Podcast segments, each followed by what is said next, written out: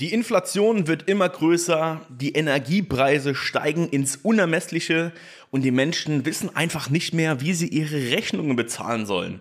Ja, herzlich willkommen im Jahre 2022 beziehungsweise auch im Jahre 2023 und auch 2024 wird das definitiv ein Thema sein, was uns alle begleiten wird so wie auch die letzte Krise, die uns jetzt seit knapp fast drei Jahren auch schon begleitet, beziehungsweise zweieinhalb Jahre. Ähm, ich will es nicht aussprechen, das, was uns jetzt so die letzten zweieinhalb Jahre begleitet hat, ja, weil ich einfach nicht möchte, dass mein Podcast äh, von der Reichweite beeinflusst wird.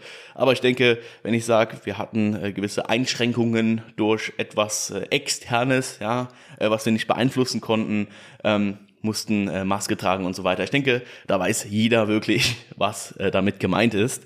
Aber man muss sich auch bewusst machen, dass egal ob jetzt in dieser Inflationskrise, ob in dieser Energiekrise oder natürlich auch das, was uns jetzt seit zweieinhalb Jahren begleitet, immer Gewinner geboren werden.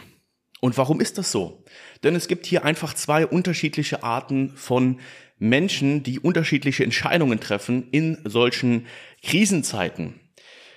Und zwar die erste Person, wie ich immer so schön sage, ist die Person, die sich abends in ihr Bettkissen heult und sagt, oh, es ist alles so schlimm geworden, ich weiß nicht mehr, wie ich die Rechnung bezahlen soll und äh, sehe halt einfach keine Möglichkeit und Ausweg aus meiner Situation.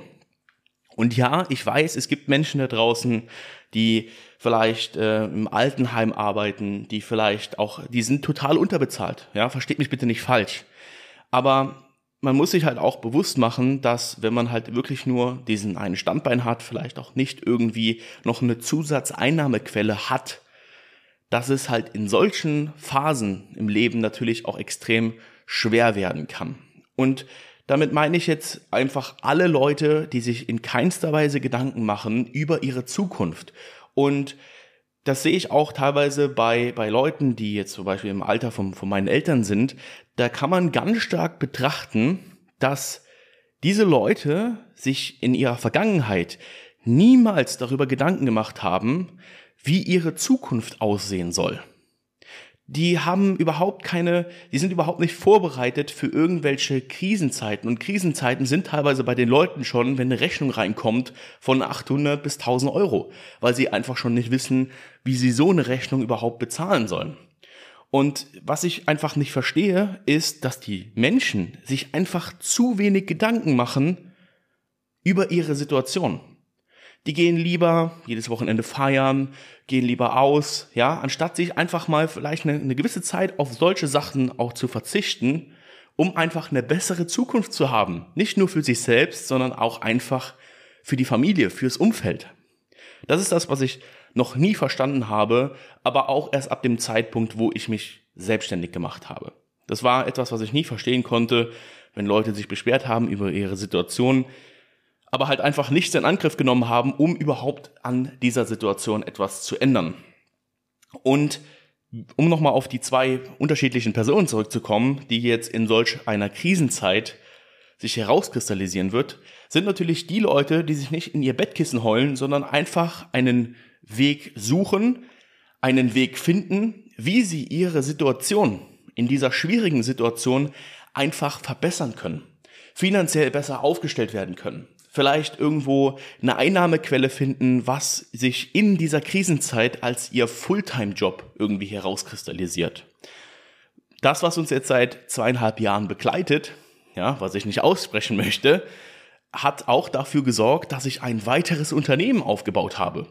Warum habe ich das aufgebaut? Weil ich mich in dem Markt auskannte im Thema Digitalisierung und wusste, dass das eine enorme Nachfrage mit sich zieht, in dieser Zeit, das, was uns jetzt seit zweieinhalb Jahren begleitet. Bin ich als Verlierer aus der Situation gegangen? Nein, natürlich nicht. Ja, natürlich, man hat auch ein gewisses Risiko auf sich genommen, man hat Geld in diese Firma investiert, damit diese sich aufbauen kann. Aber ich wusste unterm Strich und habe daran festgehalten, dass das die richtige Entscheidung ist in so einer Krisenzeit.